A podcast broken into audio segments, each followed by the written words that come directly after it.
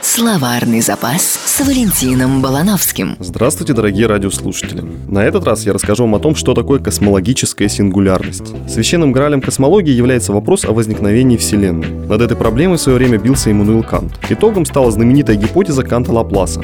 Она описывает, каким образом по законам механики вследствие соударения мельчайших частиц материи возникает Солнечная система. Но речь сегодня не о ней.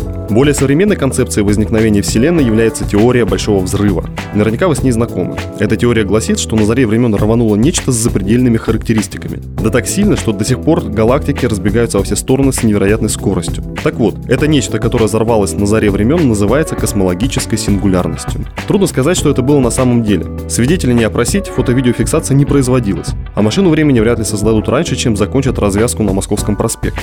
Существует только математическая модель, описывающая параметры космологической сингулярности. Ее рассчитал Стивен Хокинг, за что и вошел в мировую историю. Неподготовленному человеку сложно представить, что такое космологическая сингулярность. Не просто даже физикам. Мало того, что космологическую сингулярность не с чем сравнить, так еще в ней уживаются свойства, сосуществование которых противоречит законам физики. А между тем, образное мышление требует наглядности и находит ее в мифах. Так существует множество космогонических мифов, которые описывают возникновение мира в результате некого первоначального акта деструкции. Не взрыв, конечно, но тоже пойдет. Например, когда в начале времен не было ничего, кроме мирового яйца. Однажды оно раскололось, и верхний осколок скорлупы стал звездным небом, нижний – землей. Так все началось. Словарный запас с Валентином Балановским.